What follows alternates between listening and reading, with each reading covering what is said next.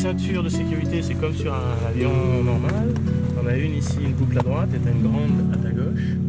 Ensuite, s'il faut évacuer l'avion, il y a cette manette qui est en position ouverte. Là, elle sera fermée. Tu ouvres là et tu tires la poignée. Il n'y a qu'une seule porte sur l'avion. D'accord? Ça, c'est l'évacuation. De ça. Si loin, si proche, le rendez-vous des voyages.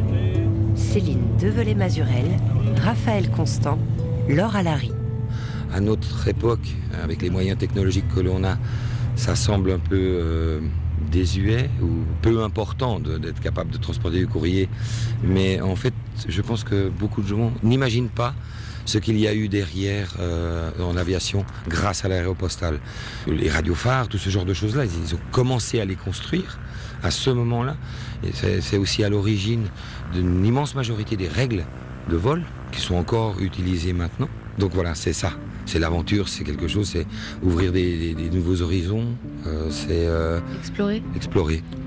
Je pense que oh, tous les pilotes qui sont ici ont rêvé un jour de qu'on puisse remonter le temps pour aller vivre ce qu'ils ont vécu. Ça c'est clair. En tout cas, c'est mon cas. Bonjour. Cette semaine, on continue notre voyage sur la mythique ligne aéropostale qui, cette année, fête ses 100 ans, les deux ailes et les deux pieds en Afrique, Cap sur Dakar et Saint-Louis au Sénégal. La semaine dernière, avec Raphaël Constant, on a décollé depuis Toulouse avec une cinquantaine d'avions et 150 participants, tous passionnés d'aviation, cherchant à remonter les aiguilles du temps et les chemins de l'aventure. En vol, sur le raid de la TECOR aéropostale, dans le sillage de ceux qui, au risque de leur vie, ont tracé les routes du ciel, de Toulouse jusqu'à Santiago du Chili, on pense bien sûr à Antoine de Saint-Exupéry. Car l'aventurier poète, un temps chef d'escale à Cap Juby Tarfaya, a vécu dans sa chair cette épopée légendaire entre tempêtes de sable, panne moteur et transatlantique. Un moteur grondait quelque part. De Toulouse jusqu'au Sénégal, on cherchait à l'entendre, écrivait-il. C'est ce que nous allons faire encore cette semaine. Direction Tarfaya, petite cité côtière de 8000 âmes, située au sud du Maroc où l'on vous avait laissé la semaine dernière. Une fois par an, de drôles d'oiseaux viennent s'y poser sur une piste de fortune en sable. Et en cette année centenaire, un équipage du raid est très attendu. C'est celui d'Hervé de Saint-Exupéry, arrière, arrière-petit-neveu de l'écrivain, et sa fille Alban, elle aussi pilote.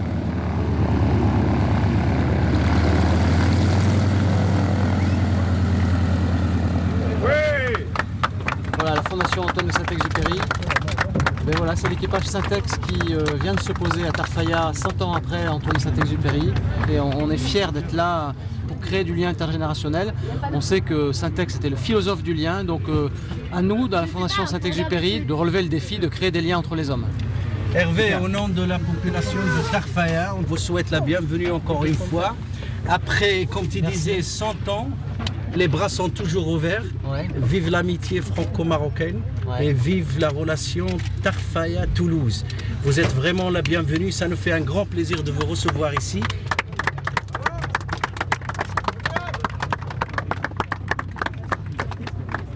Il a bien parlé ومن بعد غادي تجوا ديروا الرسائل ديالكم ياك يلا بداو Voilà, je vais vous expliquer un petit peu. ها غنشرح لكم Ça, c'est le, le sac de l'aéropostale, c'est le sac magique de la- l'aéropostale. On a rencontré plein d'enfants, on a rencontré à peu près 1000 enfants de Toulouse à Perpignan, Barcelone, Séville, Casablanca. Et ils sont venus déposer leur courrier pour vous, les enfants de Tarfaya. Donc on va vous inviter à venir prendre un courrier et ensuite on vous invitera à déposer votre courrier. D'accord Et votre courrier va partir vers la Mauritanie, le Sénégal, l'Argentine, le Chili, l'Argentine et le, Brésil. Chaud, chaud, chaud. Allez.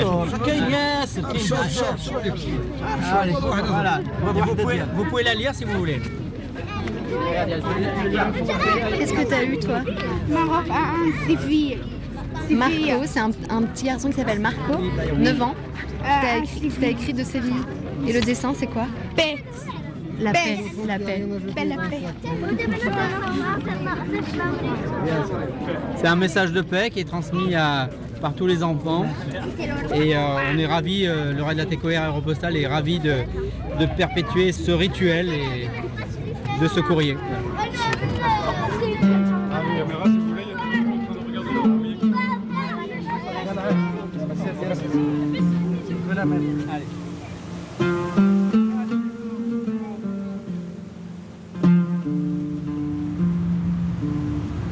Alors mon nom c'est Mrabbi Rabbou Shaibata, Sadat, tout le monde m'appelle euh, m'appelle Sadat, je suis le président de l'association Les Amis de Tarfaya. Euh, on a créé cette association en 2003. Moi je dis toujours que Tarfaya c'est le seul endroit sur toute la ligne qui bat toujours au rythme de l'aéropostale et de la ligne. Rien n'a changé. Voilà le fort, la piste on était juste avant, la Casa del Mar qui est, qui est dans la mer, on peut la voir. Ça date, on est devant le fort euh, entre euh, la mer euh, qu'on entend et donc le sable, le Sahara, le désert. Qu'est-ce qui reste aujourd'hui de ce fort devant lequel on est et qui est relativement décrépit, qui à la base était un grand fort en chaux blanche et aujourd'hui il en reste plus grand-chose? Juste à côté là, c'est la maison du colonel espagnol, on voit la porte, elle est toujours là. Et on voit aussi, ça c'est les bureaux, l'administration. Il y a une grande porte en bois et la tour. C'est que un tiers de, du fort. Les deux autres tiers, ils étaient détruits en 89. Euh, la maison des pilotes s'était calée à ce fort. Et, on peut aller voir Oui, c'est juste là. On peut. Voilà, c'est là, c'est la dalle. On peut voir les pierres jaunes là que tu vois. C'est la dalle de maison des pilotes. C'est leur. Euh, Donc il reste que la dalle, il n'y a plus les murs ni le oui. Il n'y a, plus les murs, mais il y a une maison annexe à côté des hangars. Celle-là, elle est toujours euh, en bon état. Et on va, voir si on, peut, si on peut la visiter ensemble.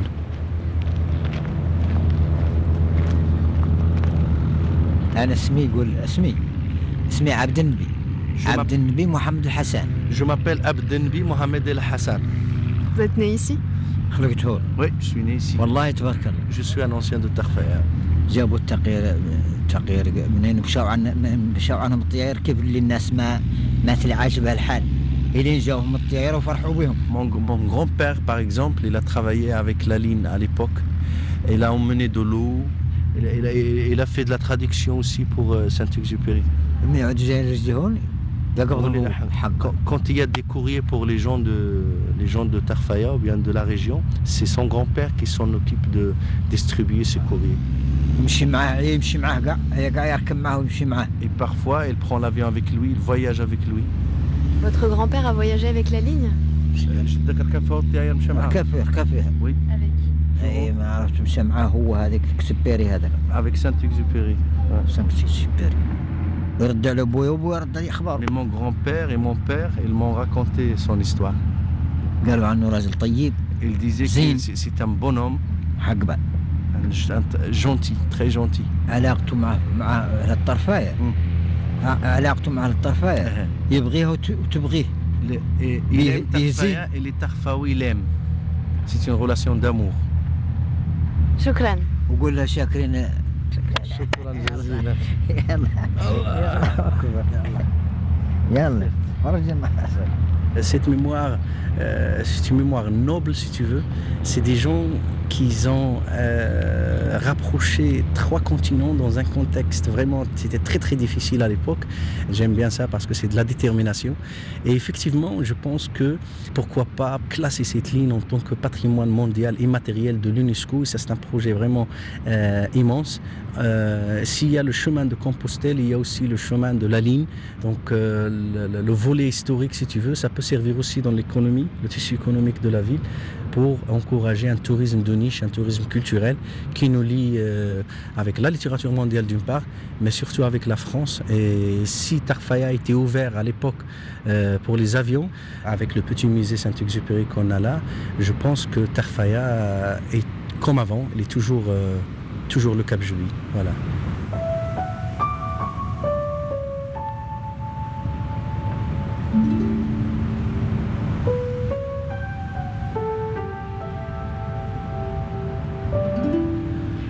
La plus mythique est certainement euh, Tarfaya Cap Juby. Mais l'histoire euh, n'aurait peut-être pas été celle qu'elle est aujourd'hui s'il n'y avait pas eu euh, Antoine de Saint-Exupéry qui arrive là comme euh, chef d'escale. À l'époque, on appelait ça chef d'aéroplace. Bernard Baquier, ancien pilote et historien de l'aviation. Alors c'était pas Cap Juby aujourd'hui Tarfaya, parce que ça s'est toujours appelé Tarfaya pour les autochtones. Tarfaya, ça veut dire d'ailleurs euh, là où pousse le tarfa. Le tarfa, c'est le tamaris. Alors effectivement, dans cet endroit isolé, parce que euh, le courrier passait euh, une fois par semaine. Alors les pilotes en affectation à Dakar le remontaient jusqu'au Cap Juby. Les pilotes en affectation à Casablanca les descendaient au Cap Juby. Là, on croisait le courrier. Et les premiers retournaient à Dakar, les seconds à Casablanca. Alors des fois, euh, il, se faisait qu'il y avait un avion en panne, il fallait attendre l'autre. Alors c'est pour ça que on a vu de temps en temps euh, Mermoz, euh, Henri Delaunay et quelques autres qui passaient leur temps quelques jours au Cap Juby, Tarfaya.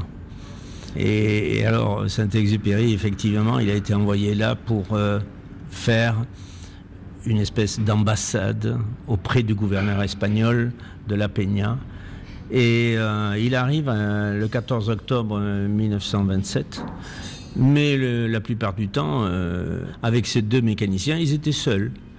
Et donc, Saint-Exupéry, lui, il avait même essayé d'apprivoiser un fennec. Alors, ce sont deux choses remarquables parce que le mot apprivoiser, il va nous le répéter dans Le Petit Prince. Et le fennec, bien sûr, c'est le renard du Petit Prince. Alors, vraiment, on se rencontre là, à Tarfaya, à Cap Juby, l'impression qu'il y a fait le désert euh, sur son âme de poète.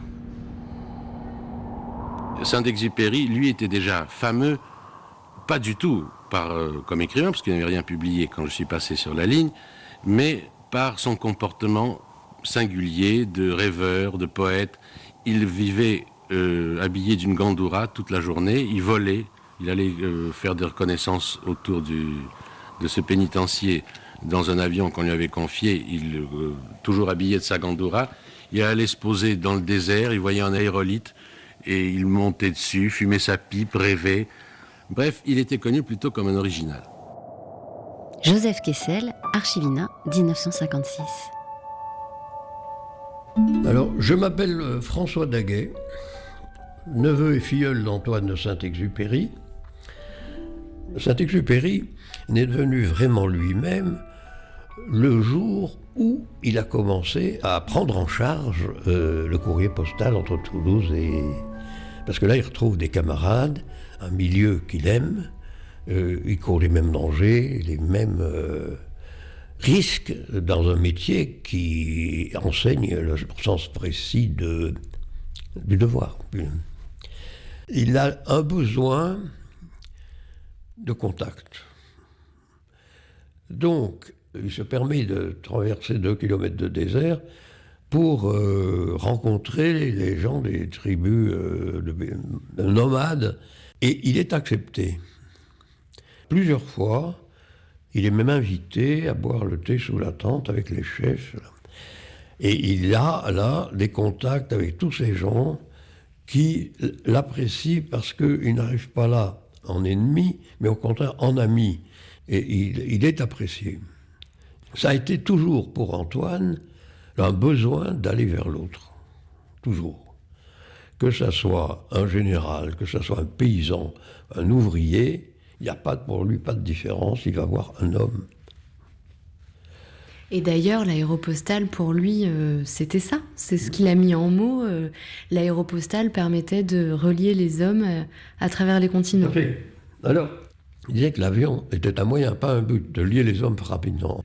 La nature n'est pas toujours clémente, donc il y aura des problèmes. Il y a un danger réel. Mais il dit, tous, nous avions la même de, réagir, le courrier doit passer, donc on y va. Il y a chez ces gens une volonté d'accomplir une tâche pour laquelle ils se sont engagés. Ce sont tous des gens qui se sont engagés. Il, était au milieu de ses camarades et, tous les camarades ressemblent à Saint-Exupéry.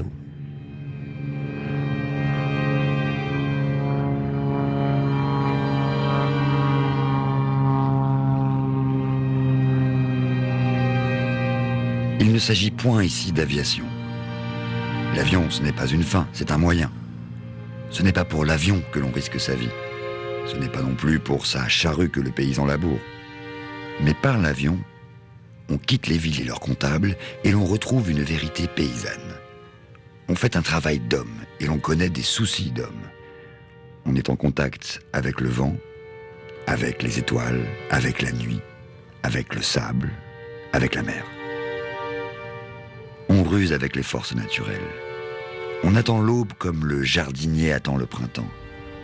On attend l'escale comme une terre promise. Et l'on cherche sa vérité dans les étoiles.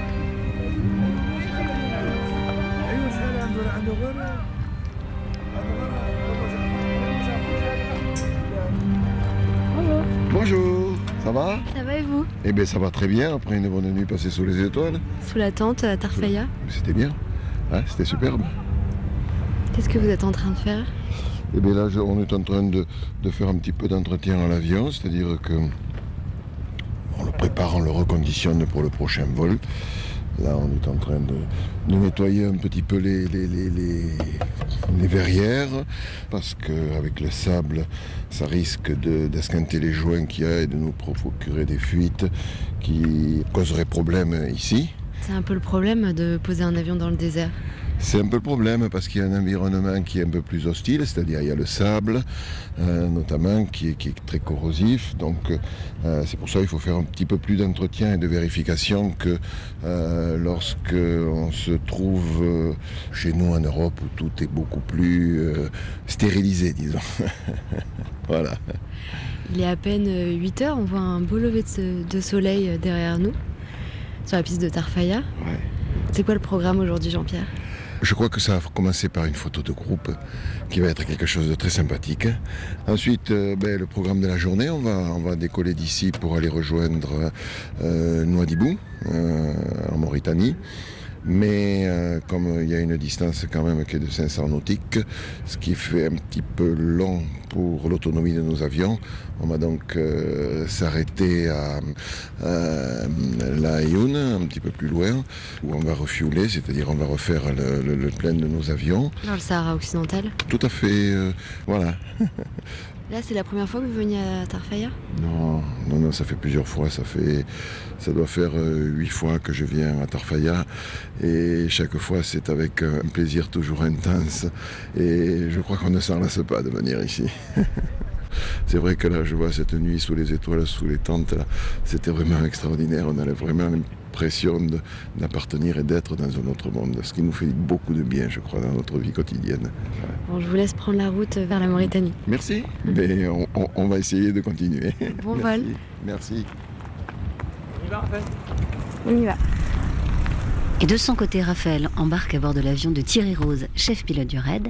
La ligne des sables peut continuer.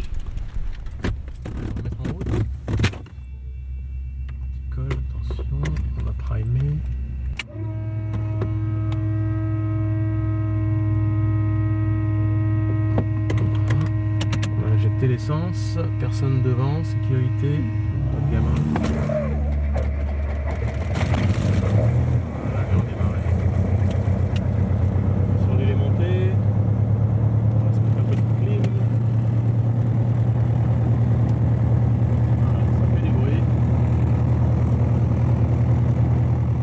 L'étape Cap Juby, Villa Cisneros représente 600 km. Et c'est là qu'il y avait le survol de la dissidence la, plus forte. C'était un peu relié euh, à la guerre du Rif au nord du Maroc. hein. Les problèmes ont commencé à partir du moment où on rentrait dans le Rio de Oro et qu'il fallait se poser euh, aux endroits où il y avait des forts espagnols, de sorte à être protégé plus ou moins des morts dissidents. Plus au sud, là, ça allait mieux parce qu'on retrouvait les positions françaises en Mauritanie, et en particulier euh, Port-Étienne, euh, et bien sûr ensuite le Sénégal avec Saint-Louis du Sénégal et Dakar. Didier Dora, le chef de l'exploitation des lignes Latécoère, était descendu jusqu'à Tisni, Tifni, pour signer des accords avec les représentants euh, des tribus et leur dire écoutez, euh, quand il y a des pilotes en panne, vous nous les ramènerez et on, vous donnera une récompense. Bon, je ne sais pas comment ça s'est traduit euh, en arabe ou en azari, mais ça a fini que récompense, ils ont compris rançon. Donc euh, c'est devenu un sport de capturer les pilotes pour pouvoir toucher la rançon. Il y a beaucoup d'histoires. Il y a Rennes et Serre qui, par exemple, ont été euh, capturés et sont restés en captivité dans des tentes, les Raïmas, prisonniers 116 jours, euh, suivant les déplacements de, cette tribu. Marcel Rennes, qui était un pilote titi parisien euh, avec plein de gouailles, en avait beaucoup souffert. Il y a aussi des, événements dans le désert qui ont été un petit peu plus dramatiques euh, parce que euh, à un certain moment, euh, les pilotes étaient armés.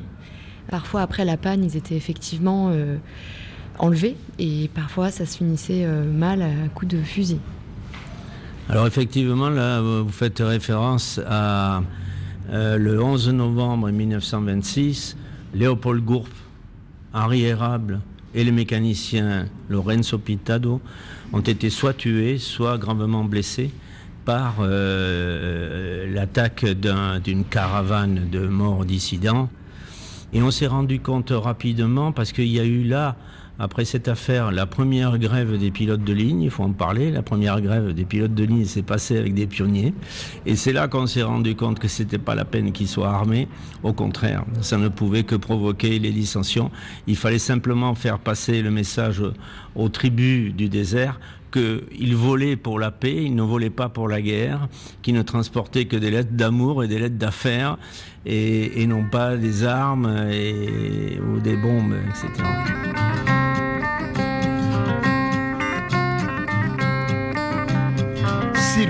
loin, si proche, tous les voyages sont sur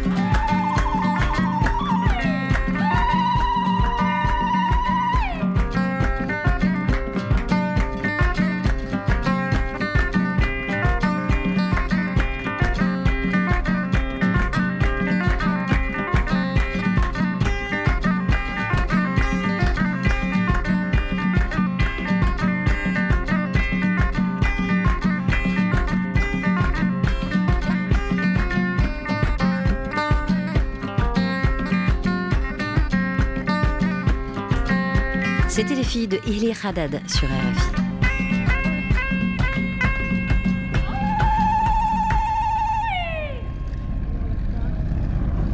Regarde, on voit des. Qu'est-ce que c'est Des morceaux de pierre Ouais, ouais, il y avait une plaque là. Effectivement, il y avait ah une plaque commémorative. Une plaque qui a été brisée. Aéropostale. La T25. La T25. Que des mots. Ouais. Mais il y a dû y avoir un coup de vent et tout est tombé. C'est dommage. Alors, sur la plaque commémorative est écrit le 2 juin 1925, les pilotes Georges Drouin et Émile Lécrivain et le mécanicien Jean Lavidal, où là, je vois pas, c'est à bord de deux Breguet 14 des lignes aériennes Latécoère font escale à Noidibou, ex-Port-Étienne, inaugurant ainsi la première liaison aérienne commerciale Casablanca-Dakar. Et juste devant, euh, il y a une grande hélice. Il y a une grande hélice grise, qui pourrait être le, le vestige peut-être d'un des avions qu'ils ont utilisé, le Breguet 14 puisqu'ils avaient régulièrement des pannes. Ils ont certainement dû laisser quelques pièces détachées par là. C'est un peu le, seul euh, témoin qu'on voit ici de, cette époque de l'aéropostale, cette hélice et cette plaque commémorative. On a l'impression que cette mémoire, elle n'existe plus vraiment euh, ici à Nouadhibou, en Mauritanie. Ouais, c'est tout ce qu'on a vu effectivement. Euh, on n'a rien vu d'autre. en même temps, c'est tout petit. Est-ce qu'il y a éventuellement à l'intérieur de la ville quelque chose, ça c'est difficile à dire, puisque avec le rythme infernal qu'on a, on n'a pas le temps de faire du tourisme. Mais au moins c'est sur l'aérodrome, c'est là que ça doit être en priorité. Ouais, les vestiges d'un temps passé. La mémoire qui fuit en fait, et qui n'est plus entretenue. c'est l'impression que ça donne.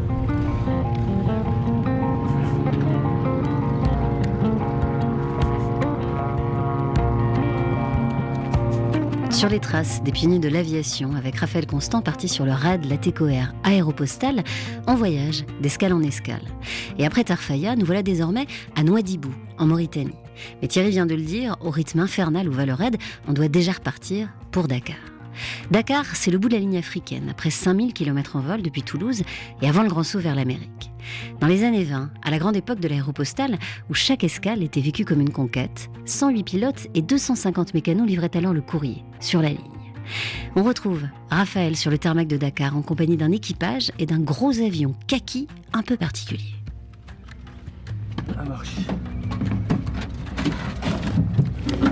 Donc là, Pierre a déposé le filtre à air et nettoyé le filtre à air pour voir s'il y avait du, sable ou des particules à l'intérieur qui empêcheraient le refroidissement du moteur. Parce que là, l'avion nous a amené euh, de France à Dakar, il faut qu'il nous ramène. Donc il faut qu'on le bichonne un peu. C'est un point milieu ici, tu vois. On a eu de la chance, on n'a pas eu de, de vent de sable non plus. hein. Ouais, jusqu'à présent, il n'y a pas eu Avec de vent de euh, sable. voilà, le survol, je pense, de la mer qui a fait que euh, l'humidité a collé un peu le sable, mais Oui. sans plus. Pascal Oui, Sac plastique, s'il te plaît. je te donne ça. faut que je repasse là, il y avait un... Donc euh, vous allez voler dans le broussard alors. Tout à fait, je lève avec euh, le broussard aujourd'hui. Bon, une des grandes aventures de votre vie alors. Pourquoi? Non, parce que c'est un avion différent des autres avions du RAID. Et vous allez voir, c'est une belle expérience. C'est un bel avion d'observation. Vous verrez bien ce qui se passe au sol. Je pense que vous serez content de, de ce voyage-là. C'est quoi cet avion, dites-moi Donc c'est un avion fabriqué en France dans les années 50-60. Il a été construit de manière à pouvoir se poser euh, sur des terrains non préparés, euh, d'où son nom de broussard. Il peut se poser dans la brousse. Quoi. Et il a une envergure euh, dix fois supérieure aux autres Alors la hauteur, on peut l'estimer à, à 3,50 m. Euh, L'envergure, je crois qu'on est à 14 mètres d'envergure, oui. 14 mètres d'envergure. Donc une grande aile avec euh, une grande largeur qui lui permet de voler lentement euh, sans décrocher. Le décrochage sur un avion, c'est quand on n'a pas assez de vitesse et que l'avion s'enfonce ou tombe. Puisque pour faire de l'observation, on a besoin que l'avion évolue à des vitesses faibles. Donc euh, voilà, il, a été construit vraiment dans ce sens-là, dans ce but-là. quoi. de faire en fait ce voyage-là avec cet avion, ça avait beaucoup de sens puisqu'on on se rapproche beaucoup plus de l'esprit en fait des pionniers. Donc euh, voilà, il y avait un, un challenge pour nous. Pourquoi ça se rapproche plus de l'esprit des pionniers? Ah, parce que déjà on a donc un moteur en étoile, euh, donc c'est un vieux moteur. Et au niveau des vitesses, on est plus près en fait des vitesses. À l'époque, ils avaient des Breguet 14, donc des biplans avec des, des moteurs euh, et des vitesses très lentes. Euh, et donc là, on- nous aujourd'hui, on vole à peu près à 160 km/h en moyenne. Donc on se rapproche vraiment en fait de l'état d'esprit. Et on a mis d'ailleurs 29 heures pour venir de Limoges jusqu'à Dakar. C'était pour nous déjà une première victoire. euh, de démontrer à tout le monde qu'on était capable de le faire, que la machine était capable de le faire. Et puis euh, il reste encore quelques étapes assez mythiques comme Saint-Louis, puisque Saint-Louis était la, base euh, d'où partaient en fait les avions qui faisaient la transocéanique pour arriver jusqu'à Natal en Amérique du Sud. Et puis il y a des lieux comme euh, l'hôtel de la Poste euh, qu'affectionnait très particulièrement Jean Mermoz, euh, qui sont voilà des lieux aussi mythiques euh, qu'on a envie de voir et de visiter. Pierre, tu connais bien l'Afrique? Je connais, euh, je connais un peu. Enfin, je découvre là Dakar dans ce dans ce contexte-là, c'est-à-dire qu'avec l'histoire qui nous suit et puis euh, les images qu'on a eues là dans, plein les yeux en venant, en descendant, traversant le Sahara. À un moment dans l'avion, plus personne ne parlait, mais pendant presque 20 minutes, c'était exceptionnel parce qu'on est plutôt un équipage bavard. Et tout le monde était dehors à contempler euh, voilà, le Sahara, euh, les dunes changeantes en permanence. Donc avec le vent qui vous fouette un peu le visage, euh, avec ce désert-là qui défile, c'est simplement splendide. Ensuite, il faut gérer l'avion, il faut refaire les pleins, il faut préparer l'avion pour le lendemain. On se couche tard, on se réveille très tôt. Mais je crois que c'est peut-être la meilleure place dans le raid, c'est celle-ci, pour profiter du raid. Et euh, c'est difficile d'ailleurs euh, d'en sortir, c'est ce qu'on se disait. Le retour du raid va être le raid blues. Est-ce que vous pensez pas qu'il y a un, décalage entre euh, l'état d'esprit dans lequel étaient ces, ces pionniers, ces pilotes, et le fantasme qu'on se fait aujourd'hui de ce qu'est euh, ce- cette ligne, ce raid? Alors le fantasme des uns, ça je peux pas vous, vous répondre réellement. Moi je peux vous parler de moi et de ce que je ressens. Et moi, je, suis vraiment. Euh, donc, j'ai été bercé par les histoires de l'aéropostale étant jeune. Euh, j'ai commencé à lire mon premier livre de Saint-Exupéry, je dois avoir 14 ou 15 ans. Je suis vraiment un fan de l'œuvre de Saint-Exupéry. Donc pour moi, c'était un peu l'aboutissement d'un rêve, un rêve de gamin. Est-ce que toi, tu as une citation euh, en tête, Jean-Charles, quand tu voles? J'en citerai une, en fait, une lettre qu'il avait écrite où il disait Si je suis abattu aujourd'hui, je ne regretterai absolument rien. La termitière future m'épouvante et je hais leur vertu de robot. Moi, j'étais fait pour être jardinier. Je vous embrasse. Ça me parle comme citation parce que des fois je me dis qu'on essaye peut-être trop de rentrer dans un système et que c'est peut-être pas là où on va trouver le bonheur. Le bonheur des fois il est dans la simplicité, dans le contact avec la terre. Saint-Exupéry aimait la terre. Voilà, c'était vraiment quelque chose qui le portait. Euh, il avait une relation avec la planète qui était quand même assez forte c'est aussi le message qu'on veut faire passer par le raid. Hein. Il faut revenir en fait euh, à la source, se réapproprier en fait la terre. Il faut faire attention à ce qu'on est en train de faire pour les générations futures. C'est pas juste euh, on monte dans un avion et on se fait plaisir. On essaye de faire passer des messages, on essaye d'entretenir en fait cette culture-là et surtout de développer en fait bah, ce que sera demain. Bah merci, je vous laisse finir de préparer l'avion. on se retrouve à bord. Merci beaucoup.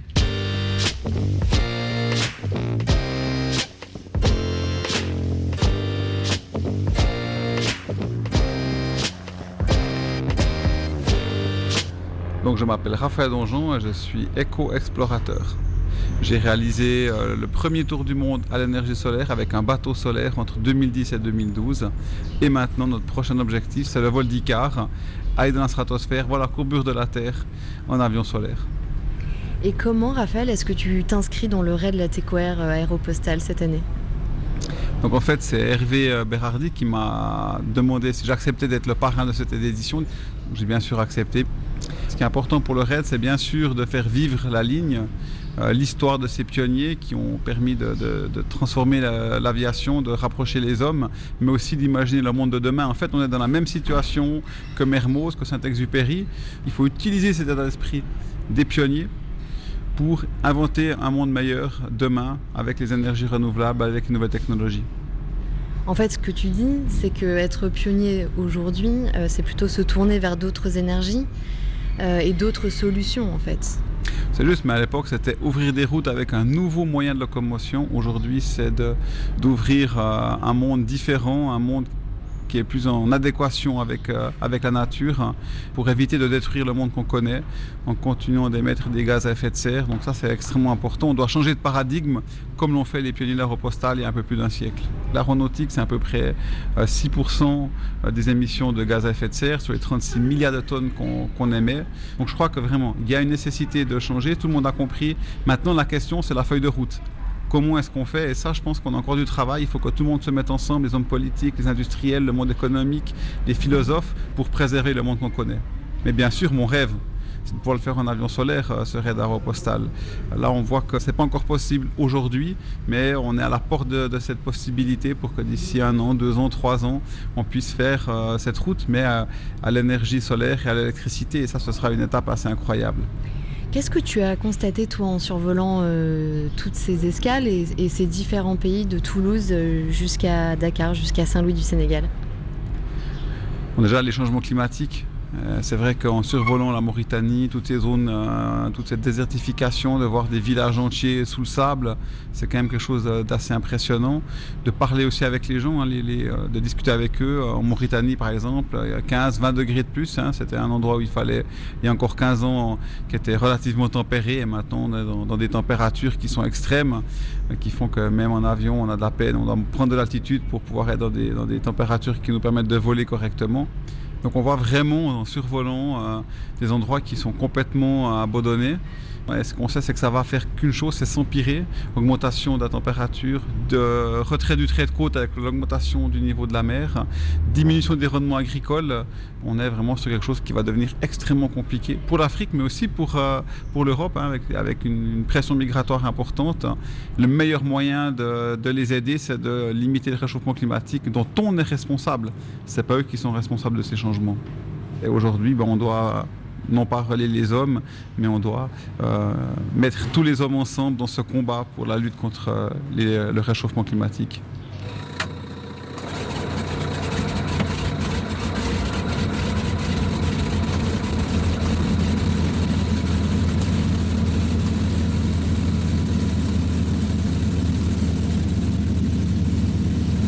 Dakar de Fox Mike Novembre, bonjour. Fox Mike Novembre, l'immatriculation complète s'il vous plaît. Oui, Fox Golf Fox Mike Novembre à Broussard au parking euh, militaire, donc pour euh, rouler. Ouais, ok. Sécurité à gauche à droite, c'est bon. Les portes sont fermées, verrouillées. Dakar, Saint-Louis, avec 105 nautiques. Fox Mike Golf, dernier vent 300 degrés 06, rappelez en vol. Ok, décollage à 06. Top. Puissance. Allez. Attention, on pas trop, on pas trop fort.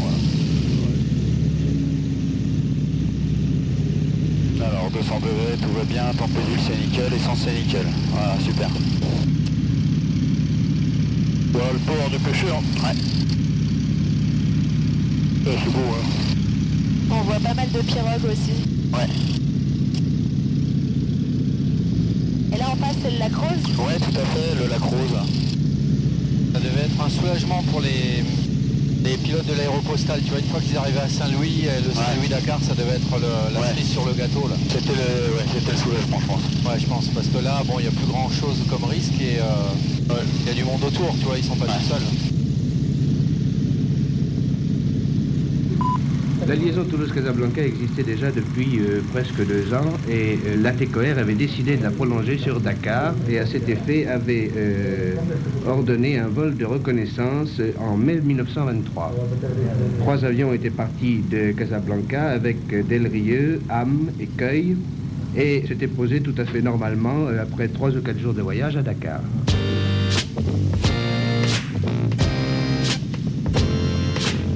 Il y avait deux équipages car les avions voyageaient en conserve. On peut citer Gourbe, Érable, l'écrivain La Salle. Et plus tard, Rigel était euh, chef d'aéroplace.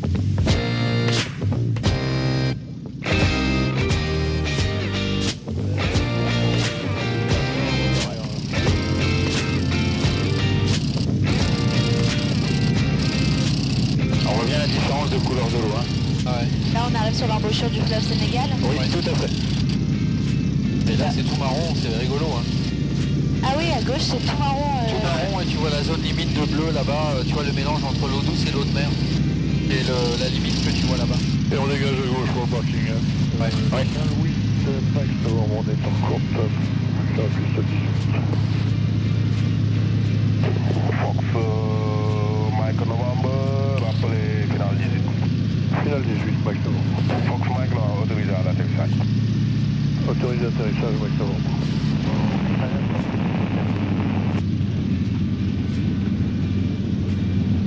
Bon, va t'arrière, mais pas.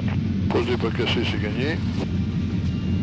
Alors réduis-le bien, pas réduit à fond. Pas réduit, t'as raison.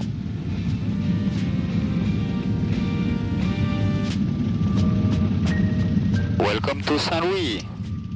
Eh bien bonjour Mike Novembre, bienvenue à Saint-Louis. Donc tu vas sur la gauche euh, le maximum dans l'herbe. Alors à Saint-Louis, était le courrier était un événement, hein, on est dans une ville en Afrique, on est dans un lieu un peu isolé, même si on était capitale hein, du Sénégal et de la Mauritanie. On était un lieu important à l'époque. L'arrivée de Mermoz ou de tous les pilotes de l'aéropostale était un événement quand même vécu par les habitants de Saint-Louis comme un, un grand moment. Et les gens des maisons se mettaient devant la poste. Et dès qu'on hissait un drapeau, ils savaient que le courrier allait partir. Ils couraient dans chaque maison, aller chercher le courrier pour l'amener, pour qu'il parte dans l'avion qui allait partir. Et donc c'était quand même des choses simples, mais quand même assez drôles, assez belles, parce que c'était quand même un lien entre l'Europe et l'Amérique du Sud. Donc après Saint-Louis est devenu un, un lieu de l'aéropostale, un lieu qui existe dans le monde à travers une histoire, une grande histoire, mais qui est une petite histoire en réalité, mais qui, qui mérite d'être euh, reconnue et de ne pas oublier surtout. Et pour toi, cette histoire euh, de l'aéropostale, euh, c'est quoi? Alors que des souvenirs, c'est à la poste un- une- deux boîtes aux lettres avec où il y a marqué par avion, une autre par bateau. C'est des histoires de ma grand-mère, a des photos que j'ai de ma famille devant un avion d'aéropostale, devant un hangar en tôle, à poser devant cet avion, parce que c'était. J'avais rêvé, il y avait une fierté à aller voir les pilotes, à parler avec eux. Voilà, c'est tout un panneau, un pan d'histoire qui est lié à cette ville de Saint-Louis grâce à, assez fous qui volaient avec des avions pas terribles.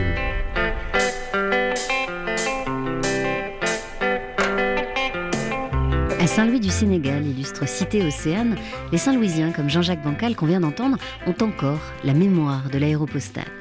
Il faut dire qu'avec son architecture coloniale typique, ses balcons et ses patios classés aujourd'hui patrimoine mondial de l'UNESCO, tout ici rappelle l'influence de l'ancienne métropole, capitale de l'Afrique occidentale française dès la fin du 19e siècle.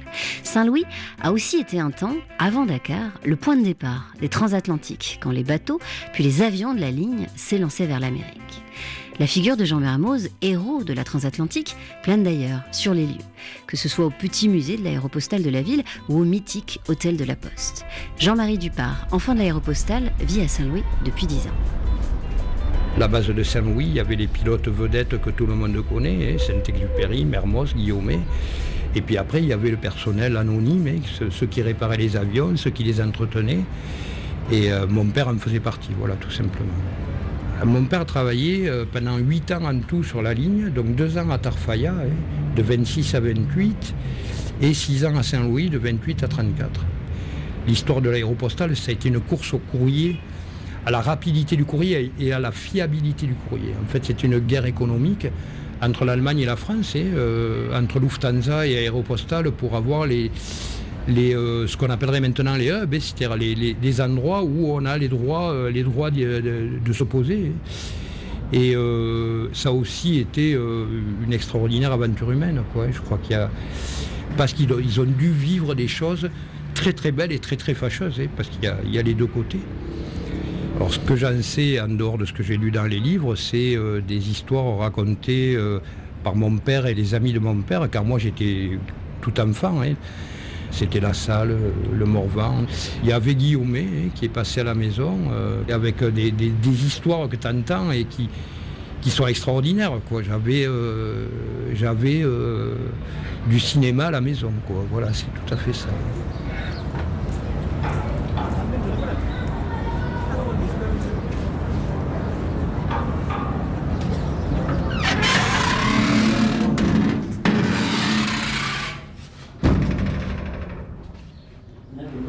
Je m'appelle Moustapha Kanji, docteur en pharmacie, installé à Saint-Louis depuis 1970.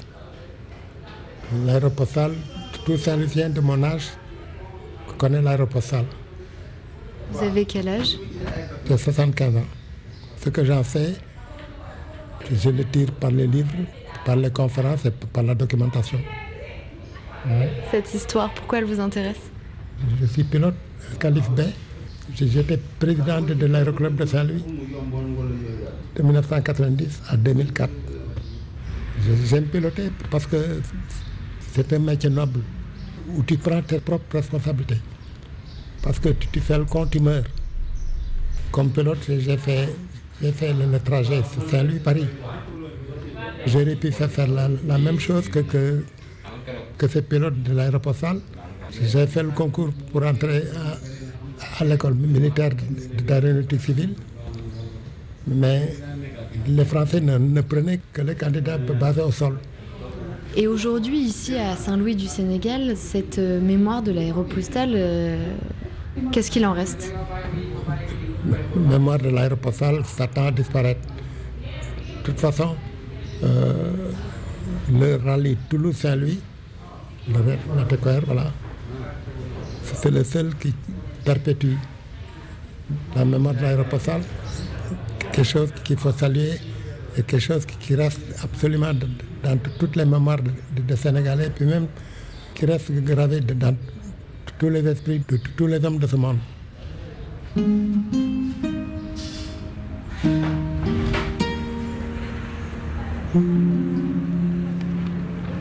Alors l'hydrobase. Pascal, on arrive sur la plage de Saint-Louis. On a traversé le, le quartier euh, populaire. Et on cherche euh, l'ancienne euh, hydrobase. Ouais. Mais je suis pas certain qu'il reste beaucoup de choses visibles, tu vois. Je pense que le temps a fait son œuvre là aussi. C'était fait par les Blancs, un nommé Marc là. J'ai fait 20 ans ici au bord de cette plage-là, je gère ce campement-là quoi. C'est typiquement à l'africain. On va manger des grillades de poisson, des langues, c'est tout. Je m'appelle Ibrahim Gueye, du Black, je suis un ancien sapeur-pompier. Ma vie est là, dans cette plage. On est actuellement sur la langue de Barbarie, parce qu'il y a le côté mer et le côté fleuve. Et le héros de l'aéropostale, il a été là, quoi. Il prenait le départ là pour partir et revenir. C'est pourquoi c'est là d'où vient le nom de l'hydrobase. Et Jean Mermoz, il venait là à Saint-Louis, à l'hôtel de la Poste, la chambre 219. C'est là où il trouvait la paix et sérénité, quoi. Et ce qu'il y a de l'autre côté de la route là-bas Voilà, on va aller là. C'est là-bas, c'est le ponton, c'est l'embarcadère? Voilà, c'est là-bas où les gens ils venaient. D'accord. Avec leurs hydravions. Ils garaient là-bas. Il- y en avait beaucoup. On y va? Et tu peux nous accompagner là jusque Pourquoi pas Oui. Attends, je porte mes chaussures. Je suis guide, j'habite là. Allez bien, oui si tu veux. Mais actuellement, c'est devenu une porte de pêche.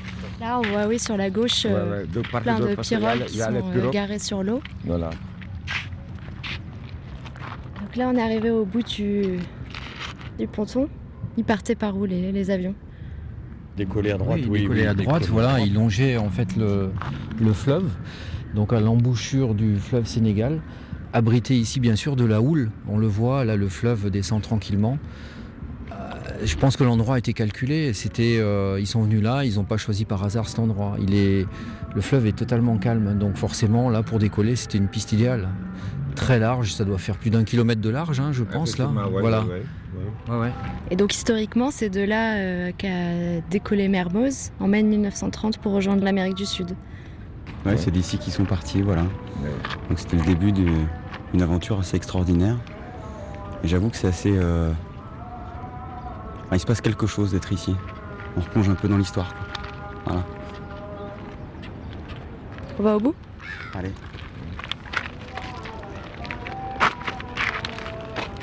Ça donne envie de relire. En fait, nous, on est ici en train d'imaginer tout ça avec nos souvenirs de lecture qui datent d'il y a quelques années. Moi, je me souviens de ça, là, en y pensant. Tu vois, des récits où euh, ils essayaient, ils prenaient de l'altitude, bien sûr, euh, parce que c'était plus simple pour eux euh, de naviguer. Mais quand le temps se gâtait, euh, ils descendaient au ras des vagues, parce que c'était la seule vue du sol qu'ils avaient, le seul repère pour pouvoir euh, savoir euh, s'ils volaient bien à l'horizontale. Mais maintenant, il faudrait tout remettre un peu euh, dans le bon sens et euh, Ouais, ouais. relire tous ces récits-là. Parce que là, maintenant, on a les images et on va recoller le texte là-dessus. Ça va être, euh, ça va être euh, super. Pour nous, si tu veux, on a l'impression que ben, on, a fait, on, on a fait le raid de la TCOR. Aujourd'hui, on est sur le retour. C'est le, le- le point ultime avant le départ pour, euh, pour l'Amérique du Sud. Mais là, euh, voilà, on en parlera dans un prochain épisode. Ouais.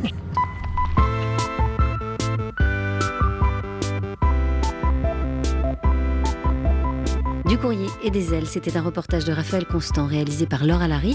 Merci à Vladimir Cagnolari pour sa lecture de Terre des Hommes de Saint-Exupéry. Merci au Red Latécoère, Aéropostal, de nous avoir embarqués avec eux. Merci à Lina et à la Sonothèque de RFI pour leurs archives. Merci enfin au labo RFI. Si vous voulez prolonger le voyage, un long format multimédia de Raphaël Constant et Julien Masson est disponible sur le site de RFI, rubrique web documentaire. Céline Develay-Mazurel, Laura Larry, on vous dit à la semaine prochaine pour de nouveaux voyages.